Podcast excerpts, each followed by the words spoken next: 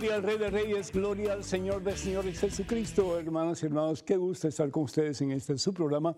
Conozca primero su fe católica, soy el Padre Pedro Núñez. Hoy tenemos un programa, como de costumbre, lleno de pues, respuestas, preguntas y qué bueno que tenemos la oportunidad de compartir y de sentirnos en casa juntos compartiendo ese que es nuestra esperanza, nuestra vida y nuestra salvación, que es Jesús el Señor. Lo compartimos como pues compartiendo sus enseñanzas, compartiendo las enseñanzas que nos ha dejado a través de su Santa Iglesia, a través de la fuerza y el poder de su Espíritu Santo. En estos momentos, antes de hacer absolutamente nada más, hermano que me escuchas, hermana que me escuchas, hacemos un alto en nuestro acelerado caminar diario, nos ponemos en presencia de Dios. Hermano hermana, vamos a orar. En el nombre del Padre, del Hijo y del Espíritu Santo, Amén. Y amén significa hágase, hágase Señor. Quiero hacer tu santa voluntad. Quiero vivir según tu palabra. Quiero vivir según tus deseos, Señor, para mí. Sabiendo que lo que tú quieres para mí siempre es lo mejor. Porque me amas con amor que no tiene límites. Con amor que es eterno. Con amor que es capaz de darlo todo por amor hasta la última gota de tu sangre, Señor, en la cruz. Bendice, mi Dios, a cada de tus hijos, de tus hijas en estos momentos. Colma, Señor, de la plenitud de tu presencia. Ayúdanos, oh Dios, a reconocer que la vida tiene sentido a medida que nos acercamos a ti y que permitimos que tú, Señor, nos llenes de la fuerza, del poder y de la plenitud de tu amor, Espíritu Santo. Toca, Señor, los corazones de cada uno de tus hijos. Ayúdanos, Señor, a caminar en el camino de la victoria que siempre eres tú. El que se siente triste, Señor, el que se siente decaído, el que se siente deprimido, levántalo, Señor. Dale una nueva porción de tu Espíritu Santo, amor puro tuyo, Señor. Padre Santo, te pido por aquellos que se sienten apartados de ti porque están envueltos en un vicio, en una situación que los priva de una relación íntima contigo. Lidéralo, Señor, desátalos, mi Dios, en el nombre de Cristo Jesús. Dale la posibilidad de un nuevo comienzo en este santo día, en este santo momento, porque para ti no hay nada imposible. Te pido por aquellos, Señor, que están a punto de entregar sus almas a ti, que están ya preparándose para ese viaje final que es el viaje que nos lleva de la muerte a la vida. Danos, oh Dios, la capacidad de entender que la muerte no es el fin, que la muerte es el principio de la vida que tú nos has rescatado, que tú nos has dado, que tú nos has regalado, Señor, a través de tu pasión, muerte y resurrección. Bendice, Señor, a nuestros enfermos, bendice, Señor, a los que están necesitados de ti. Te pido también, Señor, muy particularmente por la paz en el mundo. Hay muchas discordias, Señor. Hay muchas divisiones, Señor. Hay muchos problemas entre tus hijos, mi Dios, que son nuestros hermanos, en todas partes del mundo. Somos seres creados por ti, Señor. Y nuestro propósito es amar como tú nos amas. Estemos conscientes de que Jesús es el enviado tuyo, Señor, que nos invita a amar por encima de todo. Les doy un mandamiento nuevo, ámense como yo los he amado. Pero también aquellos que no conocen a Jesús, te pedimos por ellos también, Señor. Te pedimos por aquellos que tratan de buscar la verdad. La verdad eres tú, Señor. Y qué hermoso si podemos nosotros decir, he puesto mi granito de arena para que tu verdad se conozca para que el mundo te conozca, Señor, para que conociéndote a ti haya paz en las vidas de todos nosotros y para que el amor sea más genuino, para que el amor sea más real, para que el amor nos ayude a quitar esas barreras que existen en las vidas de muchos y comencemos de verdad a perdonar y a extender nuestra mano hacia aquella, aquella que necesite de ti, Señor que esa sea tu mano, Señor. Que esa sea la mano tuya, Jesús, que quiere darle la esperanza que no la tiene, darle fuerza al que se siente sin fuerzas y darle vida al que se siente muerto por dentro. Bendícenos, Señor. Apiádate de nosotros y ayúdanos a vivir en este día y cada día de nuestra vida más cerca de ti. Entonces el mundo será diferente, hermanos. Entonces habrá paz en el mundo. Entonces el reino de Dios se establecerá definitivamente en los corazones de todos los seres humanos y para siempre. Te lo pedimos, Padre, en el nombre de Jesús, tu Hijo, nuestro Señor, que vive y reina contigo en la unidad del Espíritu Santo y es Dios por los siglos de los siglos. Amén. Bendito sea Dios. Damos gracias a Dios, hermanos y hermanos, por tantos ustedes que nos escriben, que nos llaman con sus uh, peticiones, eh, pidiendo, pidiendo que nos unamos a ustedes en oración con todo gusto. Es un placer, es un privilegio para nosotros poderlo hacer. Yo quiero dar gracias a Dios por Patricia de Chicago, Illinois, que pide oración por ella y también por sus hijos. Eh, Itzel y Juan Ramón, muchas bendiciones para ustedes tres y para toda la familia. Que el Señor les cuide siempre. Ángel de Bogotá, Colombia, da gracias por las enseñanzas del Padre Pedro. Muchísimas gracias, Ángel. Que Dios te bendiga, mi hijo. Y les pido a todos ustedes que pues informen a sus amigos, sus familiares, etcétera, de estos programas que creo que pueden ayudar a acercarnos más a ese que es nuestra meta y nuestra esperanza, que es Jesús el Señor. Aida de Houston, Texas, pide oración por Cristina y por su esposo. Muchas bendiciones para Cristina, para su esposo y pues para toda la familia. Edgar de México pide por su familia. Muchas bendiciones, Edgar, para ti, para tus seres queridos. Marisa de Rosario, eh, de México, pide oración eh, por sus nietos, Saúl, mm, Saúl Manuel y también por María de José. Muchas bendiciones para todos ustedes. Y también José Luis de Uruguay, bendiciones para usted, Padre. Muchísimas gracias, José Luis. Dios te bendiga. Muchas bendiciones para ti, para tu familia también. Esther de Puerto Rico pide oración por Iris Daisy. Muchas bendiciones para ella y para ustedes. Y pedimos también oración por todos aquellos que solicitan nuestras oraciones a través de las redes sociales que tenemos a disposición de ustedes, recordándole que los únicos medios oficiales de las redes sociales de este servidor son las siguientes. Estamos en, Facebook y para comunicarse con nosotros a través de Facebook y para inscribirse en la página de Facebook que les mandamos siempre pues algún tipo de enseñanza, de impulso eh, pues de fe, etcétera vayan a facebook.com diagonal. Pedro Nunes, facebook.com diagonal. Pedro. Estamos también en X, que era el antiguo Twitter, ¿verdad? Estamos en Instagram también y en YouTube. Comunicarse con nosotros yendo a Padre Pedro Nunes, Padre Pedro Nunes.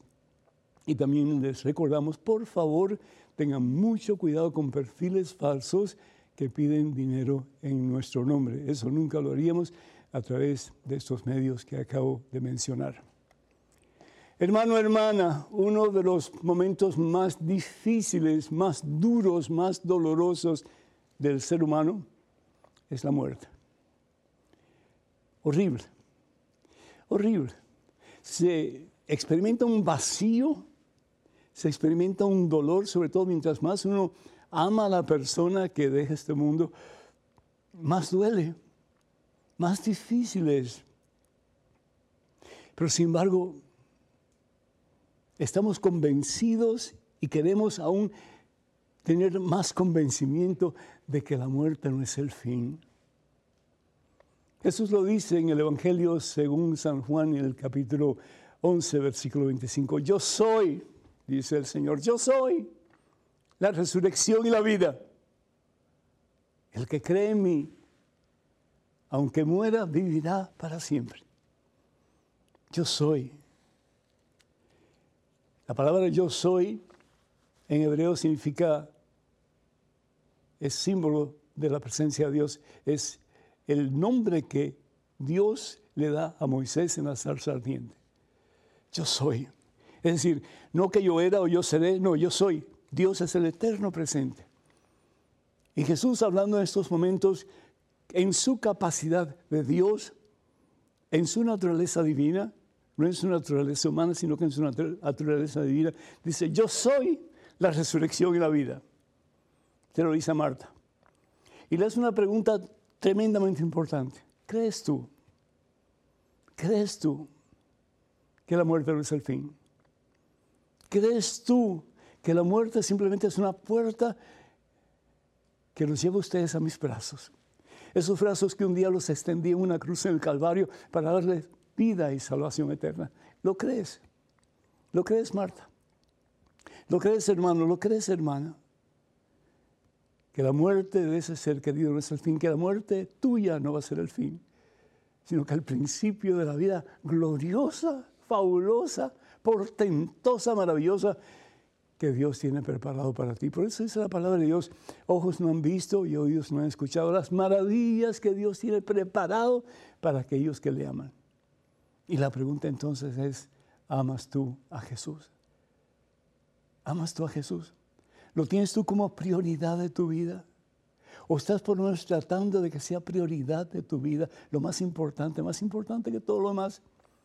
Aún más importante que lo que más tú amas en el mundo aún más importante que todo lo material que tú tienes, aún más importante que tu familia, aún más importante que tu propia persona. Es Jesús lo más importante para ti. Creer en Jesús no solamente significa estar consciente de que Él existe. Creer en Dios no significa solamente creer de que Él es, porque sin embargo dice la palabra de Dios, en la carta de Santiago que los demonios también creen y sin embargo tiemblan, tiemblan. Ellos creen, pero están muy alejados de Dios. Creer no solamente significa que yo estoy consciente de la existencia de un ser superior. No.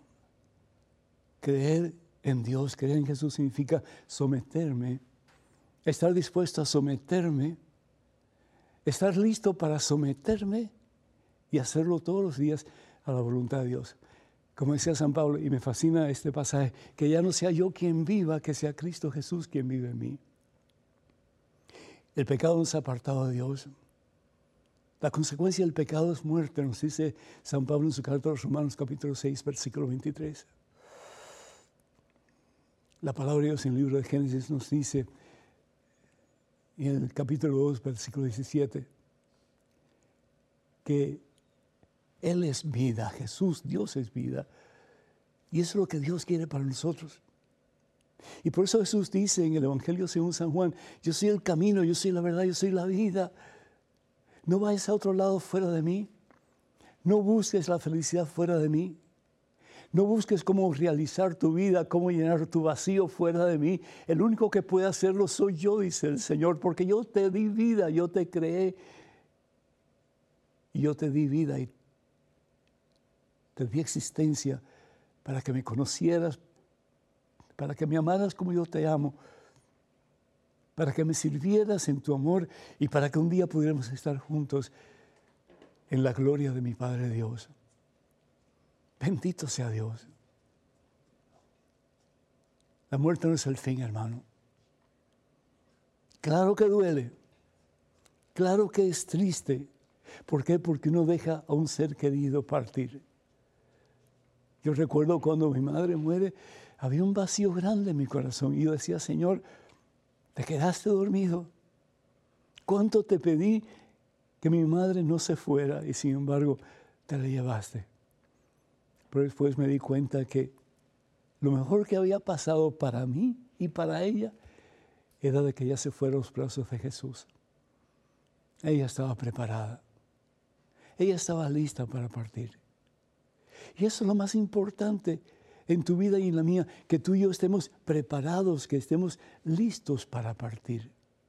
Que en el momento en que Dios disponga de ti y de mí, que podamos decir, Señor, todo tuyo como nuestra Santísima Madre María. Tú, tus voz, todo tuyo, Señor. Quiero eh, llenarme de ti. Quiero saturarme de ti. Quiero embriagarme de ti. Quiero yo disminuir hasta ser nada para que tú, mi Dios, llegues a ser todo en mí. Ahí está el paraíso, hermano. Ahí está la felicidad plena, hermano. Porque hemos sido creados para Él como decía San Agustín de Hipona, y nuestra alma no descansará hasta que descanse en Él. Abraza a Jesús en el día de hoy.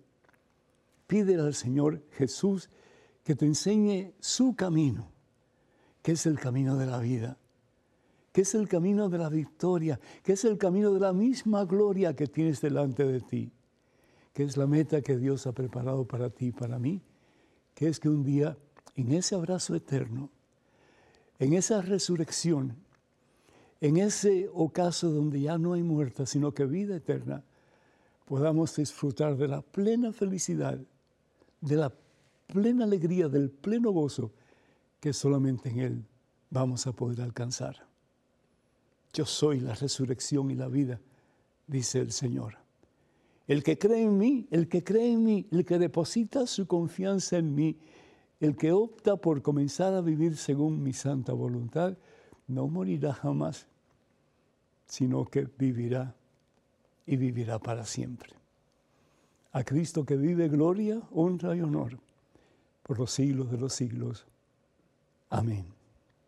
Les recordamos, hermanos y hermanos, que hay mucho material en español disponible a través del catálogo religioso de WTN.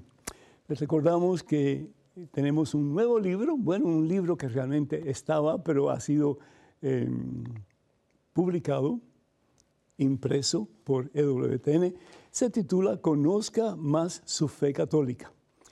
Este libro responde a muchísimas preguntas sobre la fe y creo que les va a ayudar muchísimo a acercarse más a ese que es nuestro maestro, nuestro pastor, nuestro Señor, que es Jesucristo. Este libro se puede adquirir en el catálogo religioso de WTN, tanto para ustedes como para ofrecer, para regalar, especialmente en este tiempo que nos acercamos a la Santa Navidad. También tenemos este otro que se titula 150 historias que cambiarán tu vida, una historia, un pasaje bíblico y una meditación que les puede ayudar muchísimo. Y finalmente, entre otros, tenemos este libro que se titula Promesas bíblicas para tiempos difíciles. Vivimos tiempos difíciles, ¿no es cierto? Pues aquí hay una promesa para ti, una promesa para todos nosotros a medida que pues vas leyendo este, este libro con estos diferentes mm, pues, escritos y pasajes, creo que te va a ayudar muchísimo en tu crecimiento con el Señor. Quiero dar las gracias a todos ustedes también por los libros de Madre Angélica que están disponibles en el catálogo religioso en español. Imagínense, número telefónico del catálogo 205-795-5814. Repito, 205-795-5814. Hermanos hermanos, vamos a una pequeñísima pausa.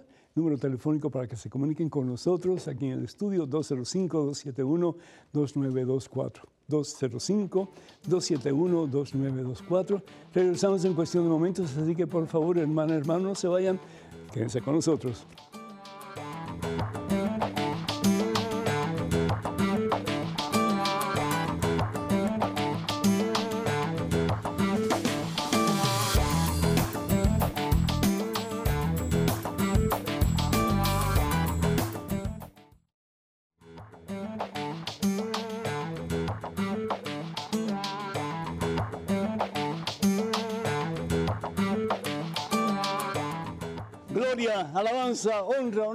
Al que merece todo, todo, todo nuestro mejor deseo y nuestro más grande amor, Jesucristo nuestro Señor. Tenemos a Manuel Cruz desde República Dominicana que está esperando pacientemente comunicarse con nosotros. Don Manuel, bienvenido. Adelante, por favor. Gracias, Padre. Es un placer que Dios nos da hablar con usted porque usted es la persona que realmente le hace ver a uno la grandeza del amor de Dios que le tiene para con nosotros. Lo que yo quería preguntarle, Padre, es que cuando Jesús le dio la autoridad a la iglesia en la persona de los apóstoles, en el Evangelio de San Juan, el capítulo 20, versículo 21 al 23, le da el Espíritu Santo, que es que perdona los pecados por medio de los, de ministros de la iglesia. Y por ese motivo, el poder puede, no puede dejar secuencia, porque el Espíritu es el mismo Dios. Sí. Eh, la tercera persona que realmente perdona los pecados. Entonces, yo quería que usted, por ese lado, en esta pregunta, que tenemos otra también, nos diga si realmente, como eh, es el Espíritu Santo que le da autoridad a ustedes como- o a la iglesia y al ministro como usted, que debe perdonar los pecados, pienso que no debe haber secuencia, porque está la misma presencia de Dios en el Espíritu Santo. Pues el Espíritu Santo es la tercera la otra- persona de la Santísima Trinidad, ¿verdad? El Espíritu Santo es la Correcto. tercera persona de la Santísima Trinidad, es decir, es Dios. Tres personas divinas, un solo Dios verdadero, como cinco dedos en la mano, pero una sola mano. Es una alegoría muy pobre porque Dios es mucho más que eso, pero por lo menos para tener una idea, tres dedos, eh, tres personas divinas, un solo Dios verdadero, cinco dedos en la mano, pero una sola mano. Entonces, el Espíritu Santo es el amor que existe entre el Padre y el Hijo, un amor perfecto, un amor sin límites, un amor eterno. Y con ese amor es con lo que Dios nos cubre con su misericordia para que nosotros podamos venir a Él con un arrepentimiento genuino y Él nos pueda perdonar. No importa cuál haya sido el pecado que hayamos cometido. Igual que el hijo pródigo, cuando regresa a la casa de su padre y el padre lo levanta, lo abraza, pone anillo en su dedo y sandalias en sus pies y manda a celebrar pues una gran fiesta. ¿Por qué? Porque el hijo estaba muerto y ha regresado a la vida, estaba perdido y ha sido encontrado. Lo mismo con nosotros cuando nos arrepentimos y aquí dice bien claro en el Evangelio según San Juan, como usted lo acaba de decir, que Jesús sopla sobre ellos y les dice, reciban el Espíritu Santo, es decir, el amor puro de Dios. A quienes ustedes perdonen sus pecados quedarán perdonados y a quienes ustedes retengan sus pecados quedarán retenidos. Y esa es la autoridad que Jesús le da a sus primeros discípulos y a través de ellos a todos sus sucesores hasta el fin de los tiempos. Don Miguel, eh, me están diciendo que usted está de manteles largos en estos días, es cierto. Muchas felicidades para usted, para su esposa. Que Dios nos bendiga en abundancia, que sigan creciendo en santidad, en amor el uno por el otro. Tienen 57 años de vida matrimonial. Muchísimas felicidades. Dios bendiga hoy siempre. Amén. Gracias por su llamada. Cuenta con nuestras oraciones, don Miguel. Tenemos en estos momentos un correo electrónico con una pregunta. Adelante, por favor. Gran saludo. Dios lo bendiga. Me gustaría saber el significado de la razón no se salvará sin la fe, pero la fe sin la razón no será humana. Benedicto XVI. Muchas gracias, Mari Valencia, desde Venezuela. Mari, qué trabalengua, ¿no es cierto? Sí, pues bueno, vamos a ver. La razón no se salvará sin la fe. Cada vez que yo un avión, yo estoy seguro, en el nombre del Señor, me pongo en oración primero definitivamente, pero seguro de que yo voy a llegar a mi destino final. Y mi destino final es a donde voy a ir a predicar. Entonces, necesito la razón, es decir, yo necesito subirme al avión para poder ir a predicar. Pero la fe es aquello que me dice, bueno, tú vas a ir a predicar, pero aunque tú no conoces el piloto, aunque no sabes si está entrenado o no, pues tú vas a poner tu confianza en él, tu fe en él, sabiendo que él te va a llevar al destino que tú necesitas alcanzar. Entonces, la fe, la fe se hace posible a través de la razón, pero la razón necesita de la fe. La razón sin la fe no llega muy lejos. Por ejemplo, una persona que dice, bueno, voy a mandar un cohete a Marte eh, y, tiene todas las cosas materiales que necesita para mandar su nave espacial a Marte. Pero espera, espera que ese cohete funcione y que ese cohete no se explote en el aire. Entonces, si bien es cierto que la fe es necesaria para poder poner en práctica lo que la razón nos indica, también está de mucha importancia saber que la fe sin la razón no es realmente humana, ¿sí? La, la, humanidad de nosotros nos indica que hay alguien superior a nosotros. Y no solamente que hay alguien superior a nosotros, pero que ese alguien que es superior a nosotros se ha revelado en la historia. Y ese alguien que se ha revelado en la historia se llama Jesucristo. Entonces yo opto por creer. Yo pongo mi razón al servicio de esa fe que me indica que Jesús es mi Salvador, que Jesús es mi Señor, que en Él todo lo puedo y todo lo he de alcanzar. La fe y la razón son como dos orillas de un mismo río. Sí, eh, la, la razón puede llegar hasta cierto punto, pero la fe hace que la razón pueda ir mucho más allá del entendimiento del ser humano. Tú te acuestas por la noche y tú dices, bueno, pues mañana voy a hacer tal cosa y tal cosa y tal cosa, si Dios quiere, si Dios quiere. La razón te dice que mañana vas a estar vivo, pero la fe te va a decir también, cuidado, porque el mañana no se le promete a nadie. Entonces la fe se convierte como que un puente para la razón que me dice, sí, con el favor de Dios, no solamente estoy vivo hoy, me siento bien hoy, pero mañana voy a estar vivo también. Y mañana, por lo tanto, con el favor de Dios, con la gracia de Dios, voy a poder hacer tal cosa, tal cosa y tal cosa. Entonces, la fe sin la razón no es humana. ¿Por qué? Porque el humano nos... Eh, Dios pone ese hálito de su presencia en nosotros para hacernos comprender que en sus manos, que con Él vamos a alcanzar nuestros propósitos, que al fin y al cabo son los propósitos que Dios quiere para nosotros si es que estamos en sintonía con Él. ¿Se entendió lo que dije? Ojalá que sí. Que Dios te bendiga, hija, y muchísimas gracias por tu pregunta. Muy interesante. Tenemos en estos momentos un correo electrónico con una pregunta. Adelante, por favor. Buenas, Padre Pedro. Tengo una duda que me abruma desde hace unos días. Cuando Jesús dijo, cualquiera de vosotros que no renuncia a todas sus posesiones no puede ser mi discípulo, ¿se refiere a dejar literalmente todas las cosas materiales que tenemos? ¿Esa enseñanza va dirigida a todos los bautizados o solo a los consagrados? ¿Qué dice el catecismo acerca de esta enseñanza? ¿Qué debo hacer para dejar todo por Cristo? Muchas gracias, Padre, y de todo corazón le pido a Dios Trino que me pueda dar a conocer la verdad sobre la duda que tengo. Bendiciones y saludos desde Talará, Perú, Cristian Daniel Castillo Merino. Cristian Daniel, qué pregunta más buena.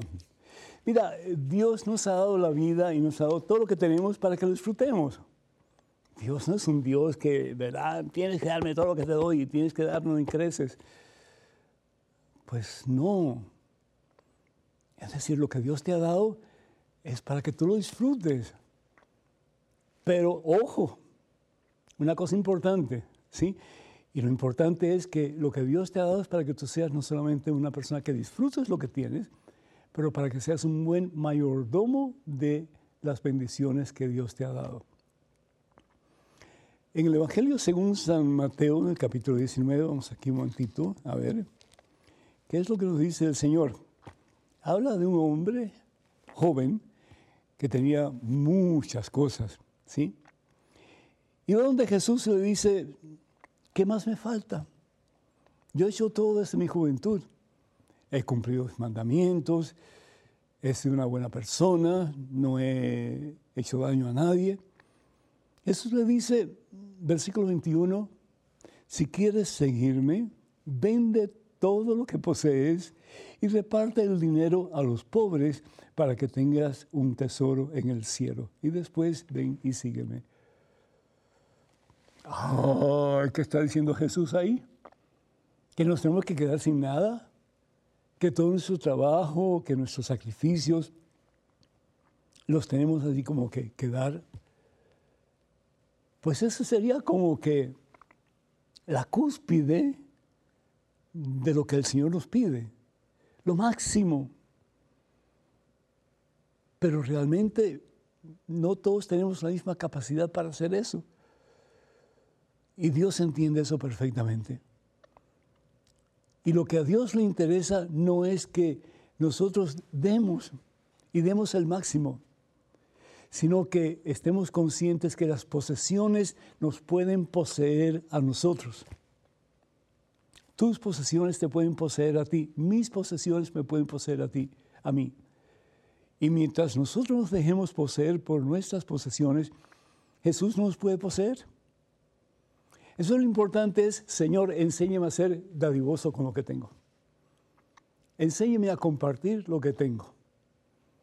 Y enséñame, Señor, a quién tengo que dar o a qué institución tengo que dar o cómo es que tengo que dar.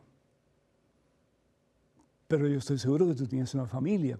Yo estoy seguro que tú tienes responsabilidades en tu hogar. Yo estoy seguro que tú tienes situaciones que necesitas de medios económicos para poder salir adelante. La palabra de Dios nos invita para que hagamos un balance. ¿Sí? Eso se llama discernimiento espiritual.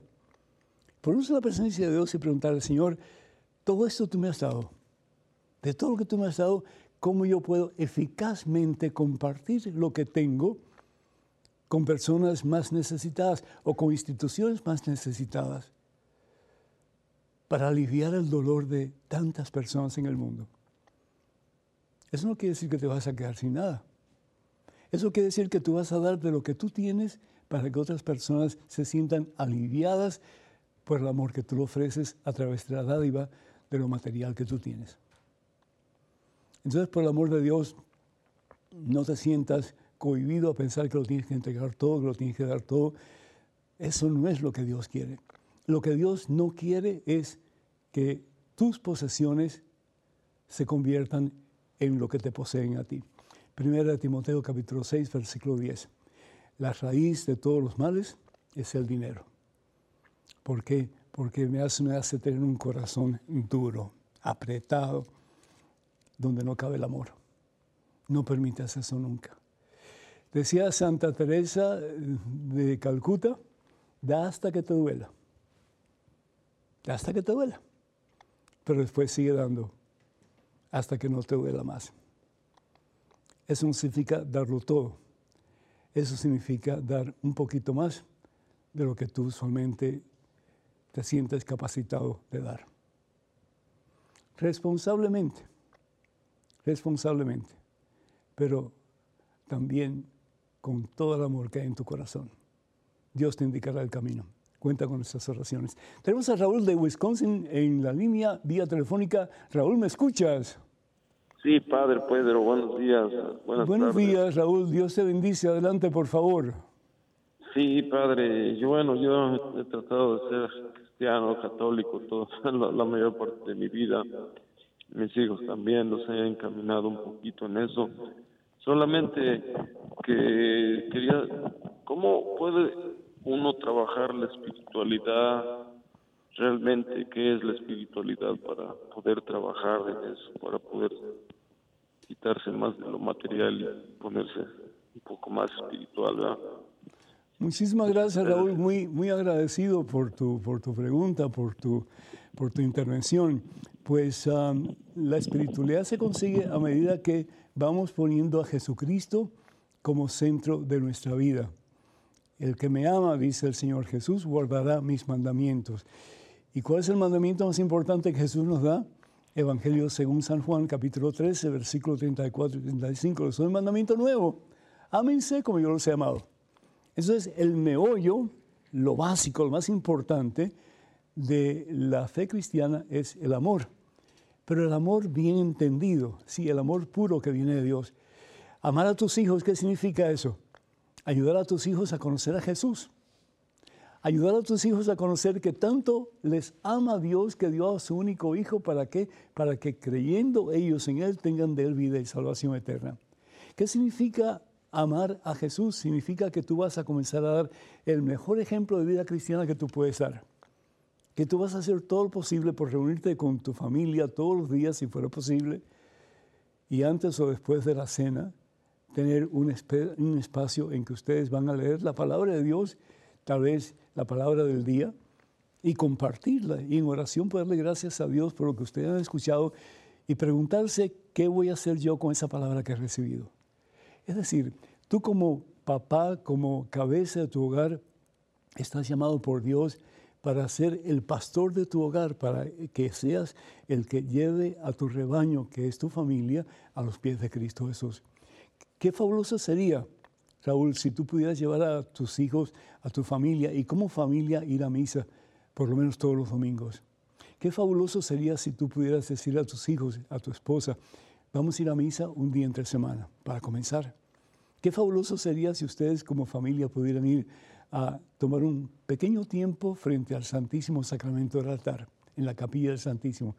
Qué fabuloso sería si ustedes pudieran decir, una vez al mes vamos a, dar alimentos a los necesitados o vamos a, recoger nuestros eh, fondos, muchos o pocos, para ayudar a una institución que se preocupa por el bienestar físico de personas que no tienen que comer. Tantas cosas se pueden hacer. Así que ánimo y adelante. Y de esa forma vas a estar desarrollando una verdadera vida espiritual. ¿Por qué? Porque estás desarrollando para tus hijos y para ti y para tu esposa una verdadera relación con ese que es amor y que lo ha dado todo por amor, que es Jesucristo. Que Dios te bendiga. Tenemos un correo electrónico con la pregunta. Adelante, por favor. Padre Pedro, bendiciones. Una amiga tuvo una intención suicida y en vista de esto se arrepintió, rompió a llorar y buscó al sacerdote de su comunidad para pedirle ayuda espiritual para que la aconsejara. Y este, en vez de hablar con ella y ayudarle a tener paz espiritual, le indicó que buscara a los evangélicos porque ella lo que tenía eran demonios. María. María, cuánto lo siento, caramba. Es decir, me has dejado anonadado. No quiero hablar mal ni de mi hermano sacerdote ni, ni, de nadie. No sé realmente qué fue lo que aconteció y por qué el sacerdote le llega a decir esto a tu amiga, que para mí no tiene sentido. Porque estamos para sanar las heridas, estamos para, en el nombre de Jesús, para amar a aquellos que se sienten en el suelo sin esperanza y en el nombre del Señor Jesús levantarlos para que comiencen una vida más llena de Dios, que es amor. La respuesta no está en llevar a tu amiga a un centro evangélico, no. Lo que tu amiga necesita es que la entiendan y que ella pueda estar consciente de que ella no es basura. Ella no es basura, porque Dios no hace basura. Hoy día la tasa de suicidio va en aumento, es terrible. Sobre todo jóvenes, la cantidad de jóvenes que se suicidan hoy día porque piensan que la vida ya no tiene sentido. Pero ¿por qué piensan que la vida ya no tiene sentido? Porque desafortunadamente se han olvidado de Dios. Es decir, Dios no es el centro de sus vidas. Si Dios es el centro de mi vida, de verdad, a pesar de mis penurias, a pesar de mis, eh, mis, mis problemas, situaciones adversas, a pesar de mi dolor, yo puedo caminar en victoria. Porque si Dios conmigo, yo todo lo puedo en Él que me fortalece. Eso es lo que necesita tu amiga, es amor, pero amor puro, amor del bueno, amor que viene de Dios. Que alguien la entienda y tal vez no es el sacerdote. Dios escribe recto con líneas torcidas. Tal vez esa persona eres tú. ¿Por qué no? Ah, no, porque yo no sé suficiente teología, yo no sé suficiente psicología, yo es decir, pero tú la conoces a ella. Y tú sientes pesar por ella porque la amas. ¿Quién mejor que tú para decirle, mira, por aquí no, por aquí sí. Vamos a empezar a ir a misa juntos. Te voy a llevar para que te confieses y comiences una vida nueva. Lo que ella necesita es un apoyo. ¿Y por qué no tú para darle ese apoyo a tu amiga en este momento de necesidad? Evangelio según San Lucas capítulo 6 versículo 40. El discípulo es decir, los cristianos, no podemos ser diferentes al Maestro, que es Jesús. Y de nuevo Jesús pasó por el mundo haciendo el bien. Jesús se preocupó del necesitado para levantarlo. Jesús se preocupó de aquellos que estaban siendo marginados por la sociedad para que tuvieran un nuevo comienzo. La vida de Jesús fue un, dar, una dádiva y a cada cual según sus necesidades. Definitivamente no, no somos Jesús, no somos Dios. Pero tenemos a alguien en quien tratar de moldear nuestras vidas de acuerdo al ejemplo que nos ha dado, y ese es Jesucristo. Habla con ella, ayúdala, invítala para que se confiese, tal vez con ese sacerdote o con otro. Invítala para que vaya a misa más regularmente. Invítala para que se siga llenando la presencia de Dios cada día más y más, hasta el punto de que ella ya no va a tener que pensar en el suicidio, porque va a saber y va a sentir y va a experimentar que Dios está con ella y que de la mano de Dios ella va a caminar en victoria. Cuenta con esas oraciones, que Dios te bendiga. Número telefónico para que se comuniquen con nosotros, hermanas y hermanos, es el 205-271-2924. 205-271-2924. Vamos a una pequeñísima pausa, pero regresamos en cuestión de momentos. Así que, hermana, hermano, por favor no se vayan, quédense con nosotros.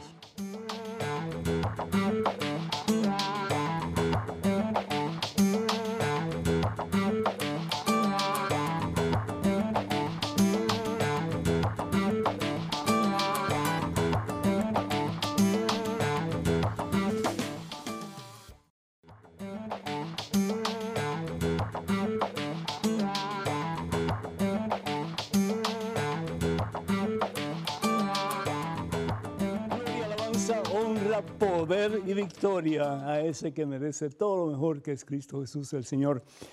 Hermanos y hermanos, gracias por estar con nosotros. Bienvenidos a este segmento de su programa. Conozca primero su fe católica, soy el Padre Pedro Núñez. En estos momentos tenemos un correo electrónico, una pregunta. Adelante, por favor. Hola, Padre. ¿Cómo es borrado el pecado en la confesión si el pecado ya está hecho, más si es grave? ¿Cómo me sano del remordimiento? Roberto, desde Argentina. Roberto, Dios te bendice. Tú, yo estoy seguro que conoces eh, la historia, la parábola del Hijo Pródigo, ¿verdad? Evangelio según San Lucas, capítulo 15. ¿Qué es lo que pasa?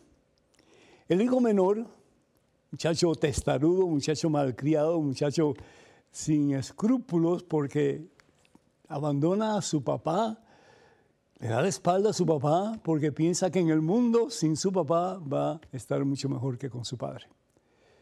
Es como una especie de alegoría de lo que hacemos nosotros cuando nos dejamos llevar por el pecado y le damos la espalda a Dios. ¿Qué pasa?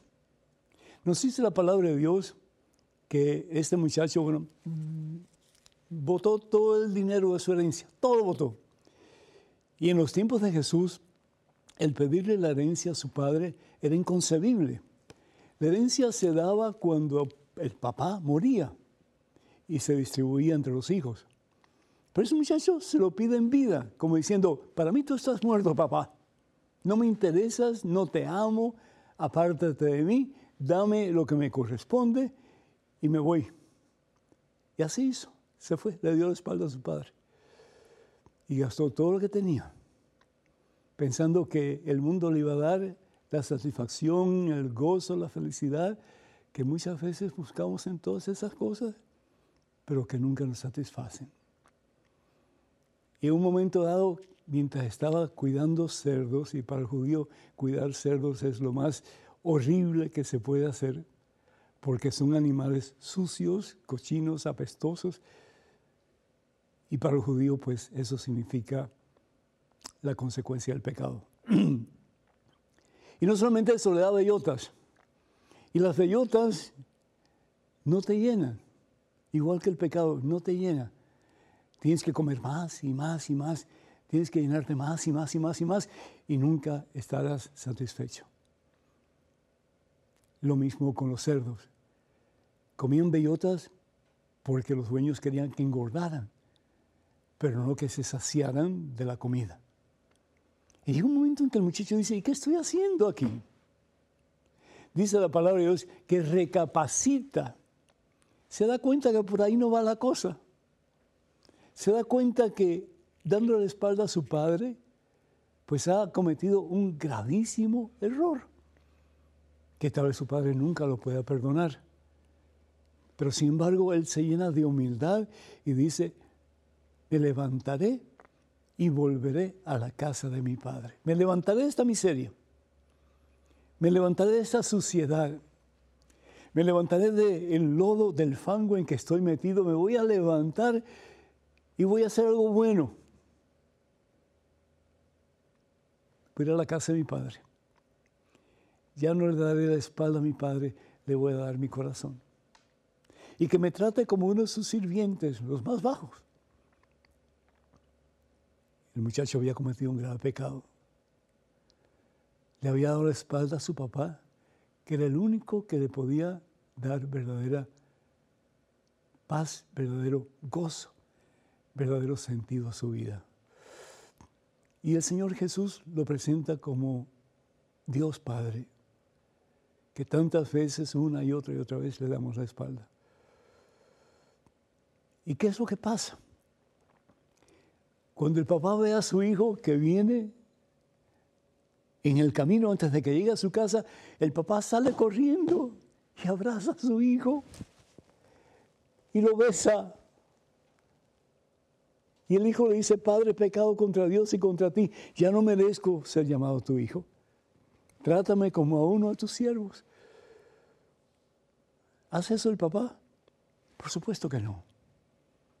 Le dice, a sus asistentes, tráigame el anillo, que es símbolo de su dignidad perdida, y tráigame sandalias para sus pies, porque los que usaban sandalias no eran esclavos, sino que eran hijos del Padre. Y matemos la vaca grande, gorda, y hagamos fiesta, porque este hijo mío estaba perdido y ha sido encontrado. Gloria a Dios estaba muerto y ha vuelto a la vida. Y comenzaron a celebrar. No importa, mi hijo, cuán grave sea tu pecado, no importa cuántas veces hayas pecado, lo importante es que te arrepientas de corazón, hagas una buena confesión y vengas a los pies de tu Padre Dios en Cristo Jesús. Y tu Padre Dios en Cristo Jesús te levantará, te liberará, te sanará, te perdonará te abrazará y te devolverá la dignidad que perdiste a través de tus pecados cometidos. No te des por vencido. Dios es el Dios de las oportunidades y hay una oportunidad nueva para ti en este preciso momento. Que Dios te bendiga. Tenemos un correo electrónico con otra pregunta. Adelante, por favor. Padre Pedro, saludos desde Pachuca. Una pregunta. Hace tiempo recomendó usted rezar cinco credos diariamente. Yo así lo he hecho, pero ¿tiene algún fin especial? Gracias, Padre. Yolanda. Yolanda, muchísimas gracias. Estoy perdiendo la memoria. Definitivamente mis neuronas están fallando a una velocidad increíble. No me acuerdo que yo haya dicho que hay que rezar cinco Padres Nuestros. Y si lo dije, pues habrá tenido algún sentido. Pero el orar, orar, orar, orar es lo mejor que se puede hacer la carta de San Pablo a los Efesios en el capítulo 6. Vamos a ver aquí un momentito qué es lo que dice la palabra de Dios. Evangelio, perdón, la carta de San Pablo a los Efesios capítulo, capítulo 6, versículo 5. Ah, ya la tengo, ya la tengo, ya la tengo, aquí está. Vivan orando y suplicando, dice el Señor Jesús a través de San Pablo de nuevo, carta a los Efesios, capítulo 6, versículo 18. Vivan orando y suplicando. Oren en todo tiempo según les inspire el Espíritu. Veren en común y perseveren en sus oraciones sin desanimarse nunca, intercediendo a favor de todos los hermanos. Mm. ¿Cinco credos? ¿Y por qué no seis? ¿Y por qué no siete? Pero despacito. ¿Y qué decimos en cada credo? Ahí tenemos el resumen de la fe cristiana, de la fe en Cristo, de lo que el Señor Jesús nos ha enseñado para nuestra mejor vida y para nuestra salvación. Creo en Dios Padre. ¿Qué significa creer en Dios Padre? Sería bueno que empezaras a pensar, a meditar poquito a poco en el credo. ¿Qué significa creer en Dios Padre? ¿Significa solamente que Dios existe y que anda por allá una nube y yo estoy por acá? No. Como dije anteriormente, Creer significa someterme, estar dispuesto a hacer ya no mi voluntad, sino que la voluntad de mi Padre Dios. Él es mi papá. Y al igual que el Hijo pródigo, si yo me arrepiento, yo vengo a Él Y como el Padre del Hijo pródigo, Él me levanta, Él me sana, me libera, me restaura y pone en mí un corazón nuevo. Ojalá que podamos rezar el credo por lo menos una vez al día. Nos va a ayudar muchísimo. Bueno, pues quiero en este momento eh, eh, decirles que ya pronto, con el favor de Dios, voy a estar en Chavinda, Michoacán, México, ¿sí? Los días 24 y 25 de este mes de noviembre en un evento de evangelización para la familia. Así que si ustedes van con mucha fe, créanme que van a recibir poderosísimos regalos de parte de Dios. ¿Y qué es este, este evento? Pues es predicar la palabra de Dios, predicar sus grandezas, dejarnos embriagar por el amor de Dios, dejarnos traspasar por Él a través de la alabanza, a través de la hora santa en que Jesús se hace presente entre nosotros. De nuevo, esto se va a llevar a cabo en la Quinta Avilú. Habrán charlas con diferentes ah, predicadores, incluyendo a este servidor. Va a estar también el padre Ricardo López de Guadalajara, excelente predicador. Va a estar Guillermo Valencia, que lo conozco hace mucho tiempo ya. La música y las alabanzas. Eh, eh, el grupo eh, Evangelicanto, también habrán confesiones, como dijo Hora Santa, y mucho más. Para más información, por favor, llamar a la parroquia Nuestra Señora de Guadalupe en Chavinda, número telefónico 383 544 0580 383 544 0580 también quiero decirles que el sábado 9 de diciembre, con el favor de Dios, estaré en Miami, Florida, en la iglesia Saint Bernard. Y eso, pues, no es, realmente Miami, sino que es un lugar muy cerca de Miami. Pero para más información, por favor, comuníquense. Y esto es con la Renovación Carismática Católica. El número telefónico, si me lo dan, por favor, me gustaría para poderlo anunciar. Gracias, muchísimas gracias, bendiciones. Es el 305-631-1007. 305 631-1007. Ah, gracias. El lugar donde voy a estar es Sunrise en Florida. Sunrise en Florida. Espero nos podamos ver allá. ¿Qué más? Pues yo creo que eso ya es todo por hoy. Que el Señor nos bendiga en abundancia. Que sigan creciendo en santidad y recuerden de escribirnos con sus preguntas y comentarios a padrepedro.ewtn.com. padrepedro.ewtn.com. Y recuerden, por favor, sus oraciones por este ministerio y también cuando puedan, pues ayúdenos económicamente para poder seguir llevando al mundo la santa palabra de Dios. Que el Señor os bendiga abundancia en este día por siempre, os colme su santa paz. En el nombre del Padre, del Hijo y del Espíritu Santo. Amén. Hermanos y hermanos, vayan con Dios. Dios siempre va con ustedes. Que pasen un día muy feliz. Y hasta la próxima, Dios mediante.